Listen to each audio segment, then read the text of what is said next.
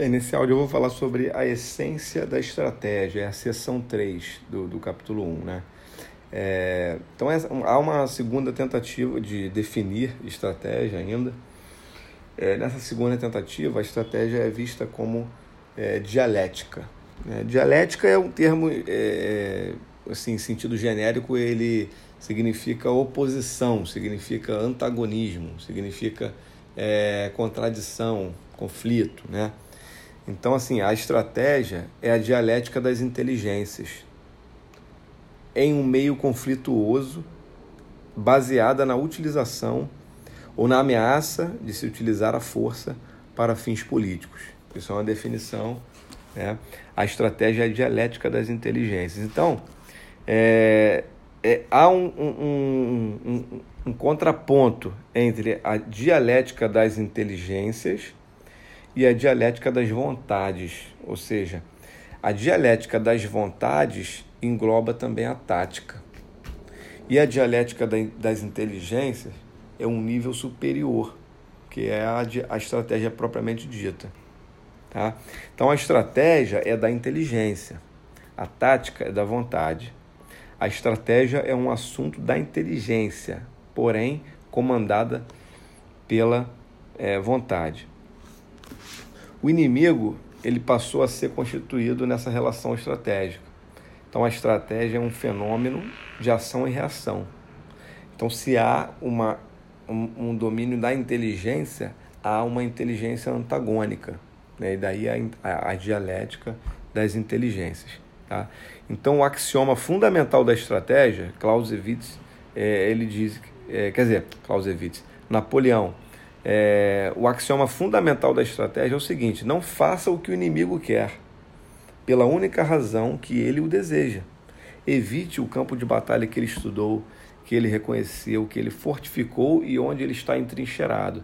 Esse axioma fundamental da estratégia, ele é a materialização do que é a dialética das inteligências. Né? Então, por exemplo, é, usar o termo estratégia contra o terrorismo está correto, porque existe o terrorista, existe a inteligência antagonista. Agora, utilizar o termo estratégia é, contra o desmatamento da Amazônia, estratégia contra o buraco da camada de ozônio, né? Isso é, está errado. Por quê? Porque não há dialética das inteligências. Não existe uma inteligência é, trabalhando em favor do crescimento do buraco da camada de ozônio ou do desmatamento da Amazônia. Então, quando não há dialética, não há estratégia. Tá? O que, que é, é um, em um meio conflituoso? Tá? É que é preciso haver um vencedor e um vencido. Então, a estratégia pura tá? é um jogo de soma zero. Alguém vai vencer e alguém vai perder. O conflito fundamental é o duelo. Duelo vem de dois, palavra dual, certo? Então daí a gente vai ter a teoria da lógica do duelo e a teoria, a lei de coalizão das tríades. Isso é, caiu numa reconstituição aí, não lembro qual ano foi. Mas então vamos lá. A gente tem teoria da lógica do duelo, ou seja, não há uma batalha entre 3, 4, 5. Existirão apenas duas forças opostas. Então essa é a lógica do duelo. Duelo são dois. Qual é a teoria da lógica do duelo? Não há uma batalha entre 3, 4, 5 existirão apenas duas forças opostas. Aí a gente vai. Guerra do Paraguai. Então você vai ter Paraguai, Uruguai, Argentina, Brasil, mas a teoria da lógica do duelo diz que não há uma batalha entre três ou quatro, existirão apenas duas forças opostas. Então é tríplice aliança contra o Paraguai. Acabou. A lei de coalizão das tríades é, de Robert Kaplow ela diz o seguinte: três protagonistas vão se reduzir a dois. Então, ou os dois mais fracos vão se coligar contra o mais forte, ou os dois mais fortes vão se coligar contra o mais fraco. Bem, e o último tópico aqui do áudio são as leis de ação recíproca de Clausewitz. Tá? Então, Clausewitz ele é, é o teórico que desenvolveu essa análise das implicações né, do, do duelo. E ele dizia que a guerra é, é, um duelo de, de grande escala, né? ou seja, a guerra absoluta. Tá? Então ele dizia que é, é, quanto mais é, o objetivo, né, objetivo político é, vai exigir sacrifícios um do outro, mais a guerra vai tender a ser absoluta, ou seja, não vai encontrar limites para a manifestação da, da, da violência. Tá? Então a guerra é um conflito de grandes interesses, marcado pelo sangue, pela violência. E aí ele desenvolve três leis de ação recíproca, que essas três leis elas vão fundamentar o conceito de ascensão aos extremos. Né? Ou seja, ele coloca como três extremidades. Então vamos lá. A primeira lei é o seguinte: é, cada um dos adversários faz a lei do outro, o que vai resultar uma ação recíproca e aí a primeira extremidade, ou seja, a primeira ascensão ao, ao extremo. Ou seja, é, é, cada um dos, dos, adversários, ele querendo alcançar o seu objetivo, tá? ele vai acabar comandando o outro, o que vai é, é, gerar uma ação recíproca e assim por diante até chegar à extremidade. Né?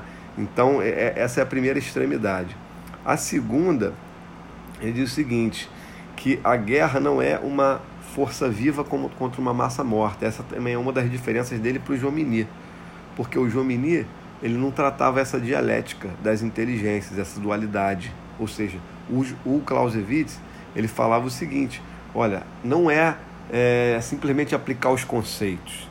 Existe um, um, uma outra força antagonista do outro lado, certo? que tem vontade própria. certo? Então, a partir do momento que eu sei que eu quero bater o inimigo, tá?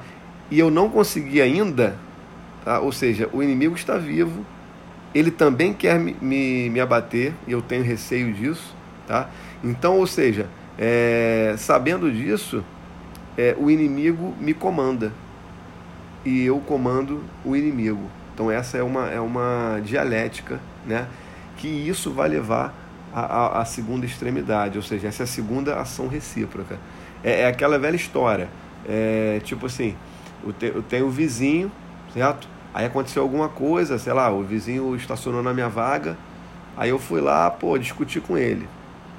No outro dia, o vizinho veio e, pô, é, é, me ameaçou com um taco de beisebol. Certo? Aí no outro dia eu fui lá, mostrei que eu tenho uma arma para ele. Pô, Quer dizer, é, sabendo que um não acabou com o outro, né, ninguém vai conseguir sossegar. Porque enquanto o meu, o, o meu vizinho está vivo e ele sabe que eu tenho uma arma, ele vai querer me matar. Porque eu posso matar ele. Certo? Então essa é, uma, é a ação recíproca que vai levar a um segundo extremo. Então tudo que eu fizer é, vai ter que levar em consideração é, o inimigo. E tudo que eu, o inimigo fizer vai ter que levar em consideração o que, que eu estou fazendo. Então, na verdade, um, um comanda o outro. Tá? E isso, é, é, essa, essa dualidade entre uma massa viva contra outra massa viva, é, vai acabar levando à segunda extremidade. Tá? E a terceira lei de ação recíproca, ela diz o seguinte: é, se o que eu desejo é bater o adversário, tá? então eu não tenho outra opção a não ser expor ao sacrifício a minha força de resistência. Tá? Ou seja, se eu né, escolho um momento decisivo, um ponto decisivo para concentrar força e, e naquele momento ali alcançar uma vitória, tá? É, nesse momento eu não tenho outra coisa a fazer a não ser, nesse momento eu vou ter que expor a minha força principal, né? vamos dizer assim. Né? Ou seja, vamos dizer, é, fazendo uma analogia, né? eu estou indo para uma final de campeonato, tá? eu não tenho como, não tenho porquê usar o time reserva. Eu tenho que usar o, o, o, meu melhor jogador, eu tenho que usar o meu melhor time, a minha melhor formação, todos os recursos que eu tenho naquele dado momento, porque aquele momento é decisivo. Tá? E fazendo uma análise é, é, inversa, o adversário também. Tá? É, é, então o que, que acontece? Isso vai levar a uma, uma, uma, terceira, uma terceira extremidade, tá? porque buscando esse momento decisivo e expondo as duas forças de resistência, né, há uma tendência a subir, a subida aos extremos. Tá? Então é, é, é uma outra questão também até muito observada na Segunda Guerra Mundial pelos alemães. Né? O que, que os alemães faziam? os alemães eles desencadeavam é, contra-ataques imediatamente após é, é, as investidas aliadas, né? investidas dos aliados. Então os aliados desembocavam uma operação, uma, uma, um ataque, imediatamente a reserva dos alemães já saía para contra-atacar. Por quê? Porque eles, eles justamente eles são dessa escola prussiana, né? bem clausewitziana mesmo, e eles sabiam que naquele momento do ataque era o momento em que a força de resistência do adversário estava exposta. Né? É muito mais fácil conseguir alcançar essa força nesse momento do que tentar conseguir alcançar essa força nas condições normais. Né? Ou seja, a melhor hora para se conseguir alcançar a força de resistência do adversário é no momento que ele está atacando, porque é no momento que ele está exposto. Né? Então, é, essa é, uma, é, uma, é uma, a terceira lei de, de ação recíproca que também vai levar à terceira extremidade.